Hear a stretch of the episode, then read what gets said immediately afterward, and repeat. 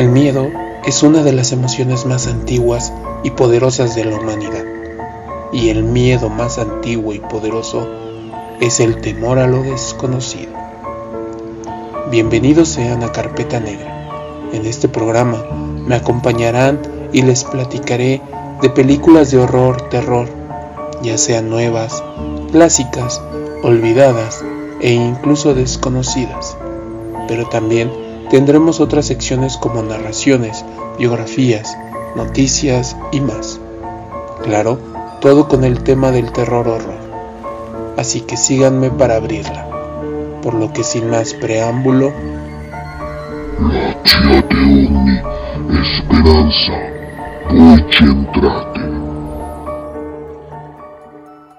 Las películas de terror horror actualmente tienen una gran diversidad de subgéneros los cuales han cruzado con más subgéneros.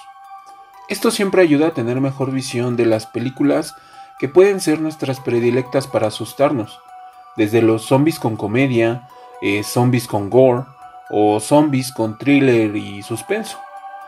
En este segundo programa les contaré sobre una película que tuvo un arranque lento, pero en un par de años comenzó con muy buena fama. Ahora ya es más comercial y es sin duda un referente para los fans de los zombies, tanto fans clásicos como de los nuevos fans. Y pues ahí va. Papá, hicimos algo muy malo. ¿Chocaron el auto? No. Revivieron a un muerto. Sí. ¿Pero el auto está bien? Ajá. Ah, bueno. La Real Academia de la Lengua Española define como zombie a la persona que se supone muerta y ha sido reanimada por arte de brujería con el fin de dominar su voluntad. Así los zombies son supuestamente cuerpos que se regresan a la vida para ser usado como esclavo.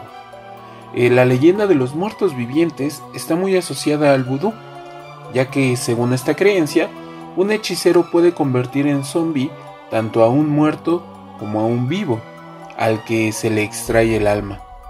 Y según relata el antropólogo Wade Davis, en La serpiente y el arco iris, algunos santeros haitianos pueden inducir un estado cataléptico mediante una combinación de drogas que incluye el uso de tetradotoxina, un veneno neurotóxico que se encuentra en el pez globo y en algunas ranas venenosas. También podemos conocer a los que han vuelto de las tumbas por maleficios y maldiciones. Más actualmente podemos encontrar que los zombies pueden ser convertidos por una droga o un químico, creado precisamente para revivir muertos.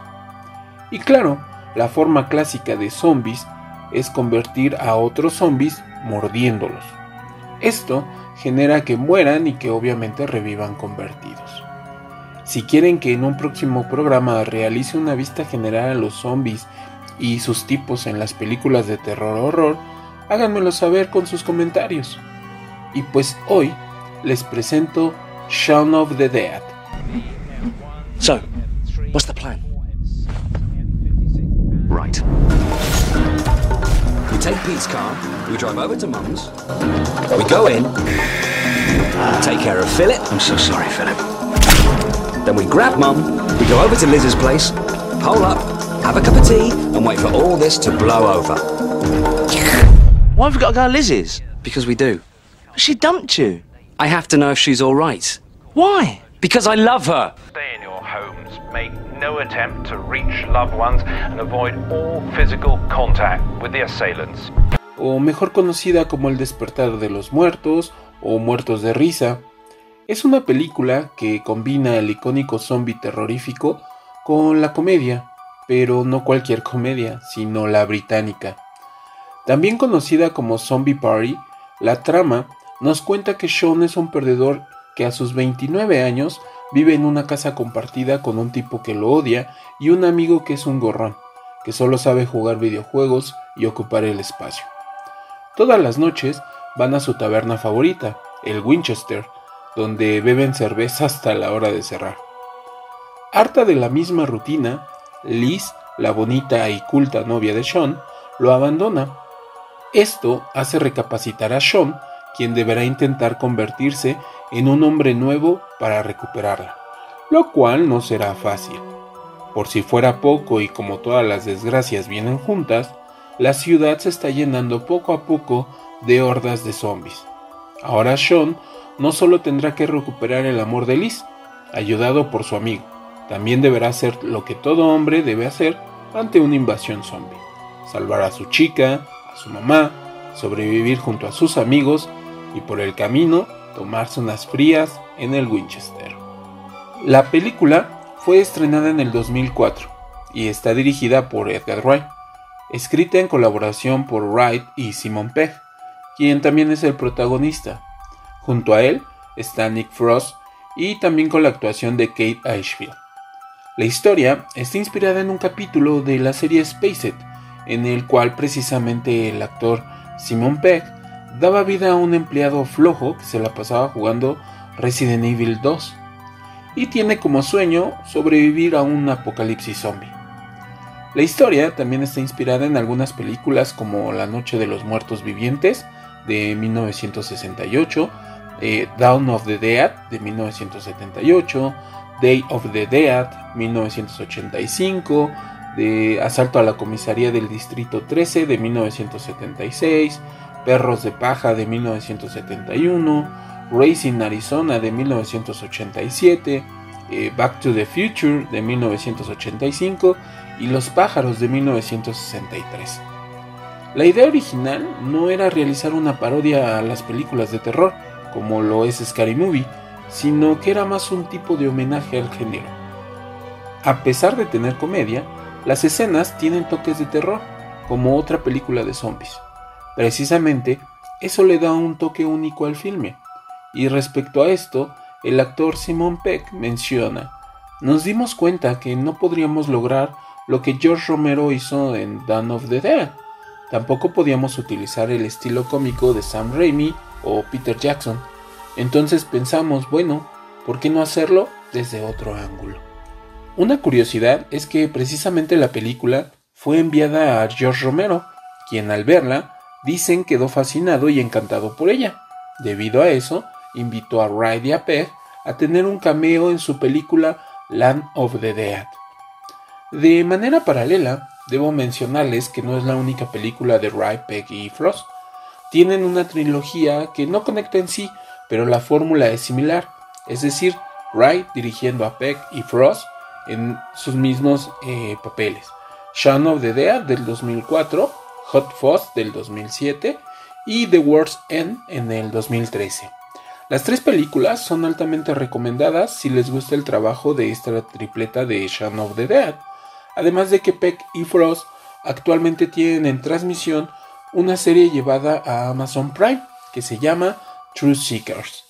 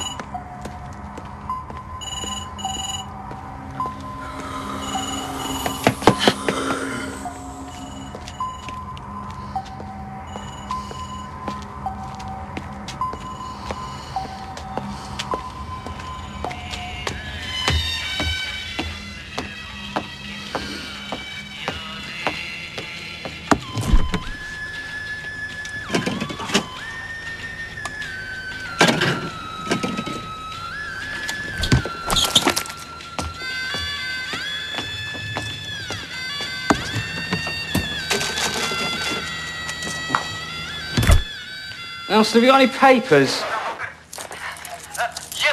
Nelson. You about 15p. Es ampliamente recomendada para verla solo por la noche, con la pareja o con los amigos. Claro, siempre pensando qué haría yo si estuviera en la misma situación de Sean. Ok, ahora vayamos a nuestra sección de narraciones. Desde que tengo uso de razón, mi hermana y yo compartimos cuarto. Mi casa es pequeña, y en ella vivimos mis padres, mi hermano mayor, mi hermana mayor y yo. Cada que teníamos visitas y se quedaban a dormir, mis hermanos y yo teníamos que compartir la cama, pero no importaba, ya estaba acostumbrado. Una noche mis padres tuvieron reunión con unos tíos.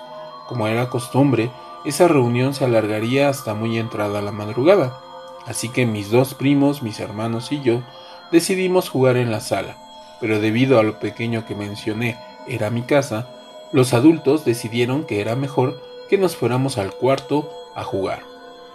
Ya ahí, y entre regañadientes por lo apretado que estaríamos, cinco personas entre 3 y 10 años, mi primo el mayor decidió que jugáramos un juego en el cual le preguntabas a unos lápices cosas sobre el más allá.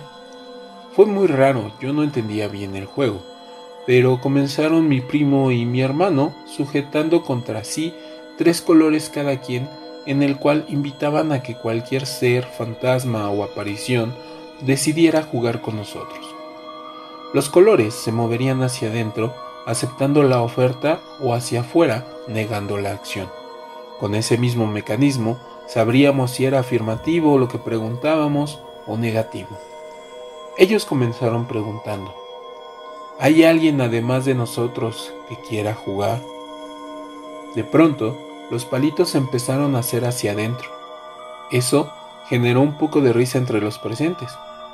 Luego mi primo preguntó, ¿eres un ente? Los colores se movieron hacia afuera. Entendimos la negativa, por lo que mi primo decidió preguntar, ¿eres un fantasma? Los colores se movieron hacia adentro.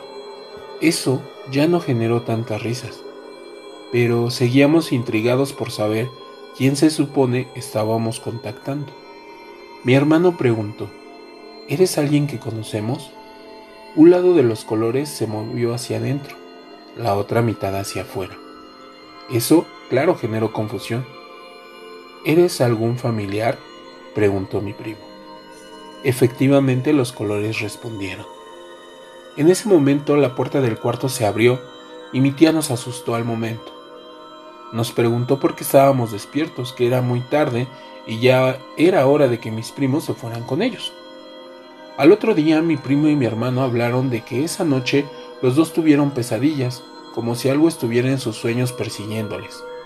Despertaban y las sábanas de su cama estaban totalmente arrastradas al piso. Esa noche, al no saber qué había sucedido y por qué ese sueño, mi hermano y mi hermana decidieron que jugarían de nuevo para saber qué los estaba asustando en sus sueños.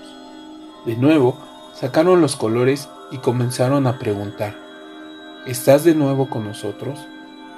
Esta vez parece que los colores no se movieron, así que mi hermano volvió a preguntar, ¿hay alguien que quiera jugar con nosotros? Los colores se movieron hacia adentro. ¿Eres alguien que conocemos? preguntó mi hermana. Los colores se movieron hacia afuera. Ambos se quedaron observándose entre sí. Mi hermano parecía tener más miedo, pero realmente quería saber quién los molestaba, así que optó por seguir. ¿Eres quien está en mis sueños? Y los colores se movieron hacia adentro. ¿Quieres jugar con nosotros? Los colores se movieron hacia afuera. ¿Quieres hacernos algún mal? Al preguntar eso, mi hermano y yo vimos a mi hermano mayor con un enojo, pero al mismo tiempo con cara de horror, temiendo la respuesta. Después de unos momentos los colores se movieron hacia adentro. Justo al mismo tiempo, ambos soltaron los colores, y la puerta se cerró de golpe. Decididos a dejarlo por la paz, los tres decidimos dejar las cosas como están e irnos a dormir, aunque parecía imposible que dormiríamos con el miedo dentro de nosotros. Ya acostado, comencé a sentir más frío del común. Mi piel empezaba a erizarse como cuando hace un viento muy frío. Mis manos empezaron a sentirse sudorosas, como si mi cuerpo experimentara muchísimo frío. Quise pegarme a mi hermana para sentir su calor, pero el cuerpo de ella también se sentía frío. Le comencé a hablar para ver si estaba despierta, pero no reaccionaba. Poco a poco comencé a sentir un pequeño temblor en su cuerpo. Comenzó a jalar las sábanas. Supongo que el frío le hacía reaccionar así. Hubo un momento en que observé hacia la puerta entreabierta y la luz del pasillo que da al baño estaba encendida. Esto me atemorizó porque a pesar de lo común que fuera, en mi casa era muy raro que por la noche alguien estuviera en el baño. Mi hermana seguía jalando las sábanas con un poco más de fuerza. Comenzó a moverse y temblar un poco más. Así que me acerqué más a ella, pero solo sentía la frialdad de su cuerpo y no respondía a mis pequeños susurros. Hubo un momento en que las sábanas me las quitaron con más fuerza. Entonces le hablé más fuerte a mi hermana, quien desde el baño me gritó, Voy en un momento.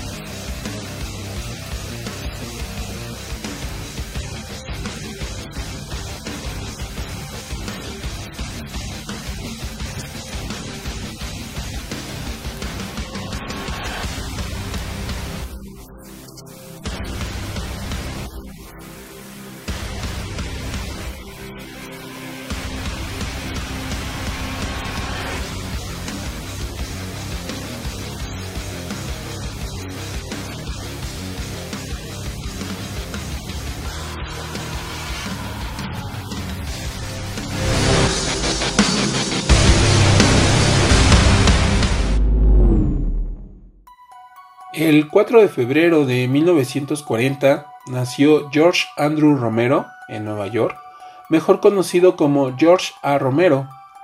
Fue director, guionista y actor de cine. Es considerado el padre de los zombies. No los creó directamente, pero sí el arquetipo zombie, y agregó muchos elementos a lo que conocemos actualmente de ellos, y que varios directores se han inspirado en su trabajo para realizar más películas de este género. Es uno de los grandes íconos del terror independiente. Se consagró como tal en 1968 con el estreno de su primer película, Night of the Living Dead o La Noche de los Muertos Vivos, de 1968. Con poca producción de apenas 100 mil dólares, la película se convirtió en todo un clásico, no solo del género de zombies, sino del género del terror. En sus siguientes películas exploró a su manera tópicos del género como la brujería, los vampiros, por supuesto los zombies, como en Hungry Wives, la estación de la bruja, Martin, el amante del terror de 1977, y Dan of the Dead, Los Muertos Vivos, la batalla final de 1978. Durante los 80s colaboró con otros grandes del género como Stephen King y Darío Argento. Realizaron filmes como Show de 1983, o Dos Ojos Diabólicos de 1990. En el 2007 realizó El Diario de los Muertos, donde vuelve a hacer una crítica sobre la sociedad actual, los medios de comunicación y la hipocresía de las personas en todo el mundo. Siempre intento mandar ese mensaje de protesta contra las ideas que tenían de una sociedad consumista y embelesada por productos y campañas que nos tienen precisamente como zombies. George Romero estuvo casado en tres ocasiones. Su último matrimonio fue en el 2011 con Susanne Rocher. De ahí tiene tres hijos, Andrew, Tina y George. Obtuvo la ciudadanía canadiense en el 2009, conservándola de su país natal, Estados Unidos. Y falleció el 16 de julio del 2017 por cáncer de pulmón en Toronto a la edad de 77 años. Tiene una filmografía muy extensa y ampliamente recomendable, desde Night of the Living Dead o El Diario de los Muertos, La Tierra de los Muertos Vivientes, Atracción Diabólica, y para conocer mejor su trayectoria y colaboraciones están los siguientes documentales, Why Horror, Beard of the Living Dead y Nightmare Factory. Well, I've always liked the monster within idea. I like the zombies being us. It's like zombies are the blue-collar monsters.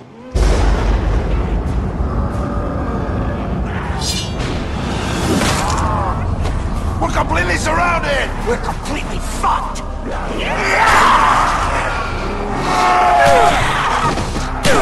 Are you girls kidding me? I've been praying for this shit! Come on!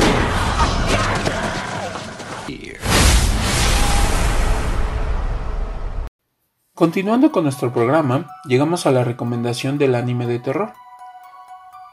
Natsume Yujin Show, o conocido como el libro de los amigos de Natsume, es una adaptación del manga del mismo nombre. Fue transmitido por TV Tokyo en cinco temporadas, estrenándose la primera en 2008 y llegando a su fin en el 2016.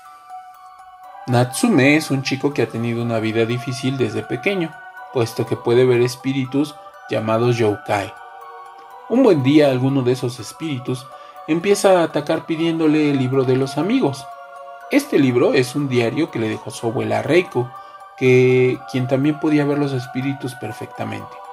Ella fue quien encerró el nombre de muchos de los yokai, impidiendo así que pudiesen ser libres.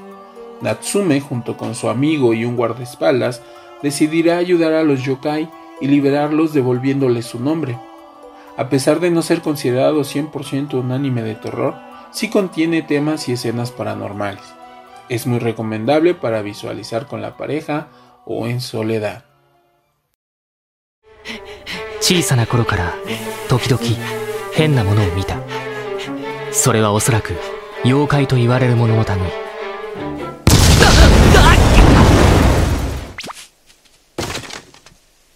友人帳を知っているかい友人帳すぐじゃ無理と思うのなら ば名を返します少しずつ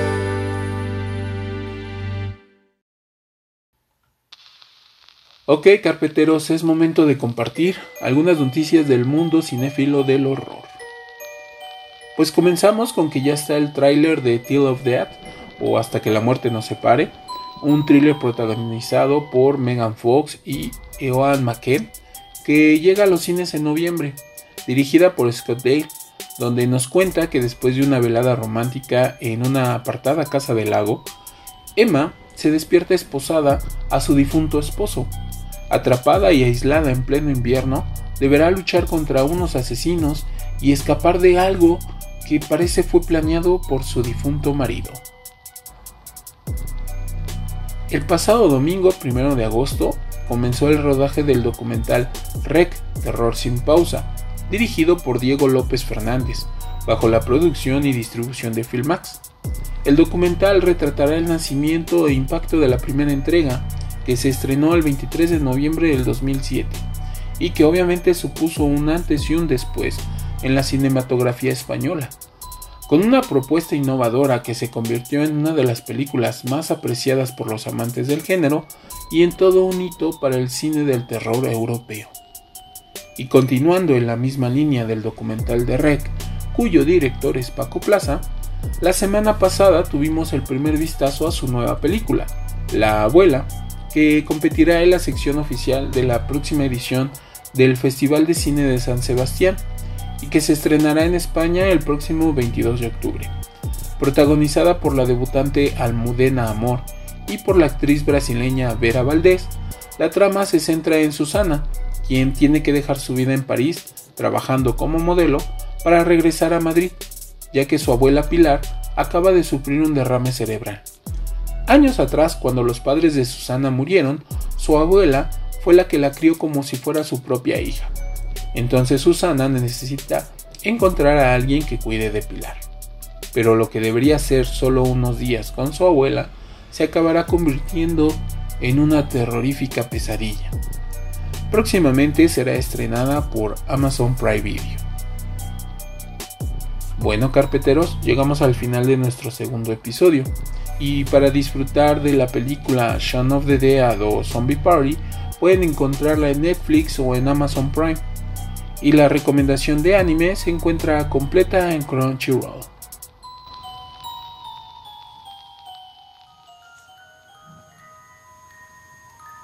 Es momento de pedirles que se contacten con nosotros. En nuestras redes sociales encontrarán links valiosos e interesantes, además de los show notes del capítulo. Y para que nos encuentren, búsquenos en Instagram como Carpeta Negra 666, en Twitter arroba Carpeta Negra 1, en YouTube como Carpeta Negra Podcast, en Spotify, Anchor, Apple Podcast o cualquier plataforma de podcast nos encuentran como Carpeta Negra. Un último consejo. Siempre me preguntan que les recomiende una película que de verdad los asuste. Y la respuesta es que para que una película de terror, horror, etc. les dé miedo, deben verla preferentemente en la noche o en un lugar con luces apagadas y subir el volumen, ya que verla al mediodía y con un volumen bajo solo les generará sueño. Con este consejo siempre obtendrán buenos sustos, unos más que otros. Pues hemos descubierto lo que la carpeta negra tenía para nosotros este episodio y seguimos vivos. Acompáñenos la siguiente semana para descubrir lo que oculta y a ver si salimos cuerdos. Hasta la próxima.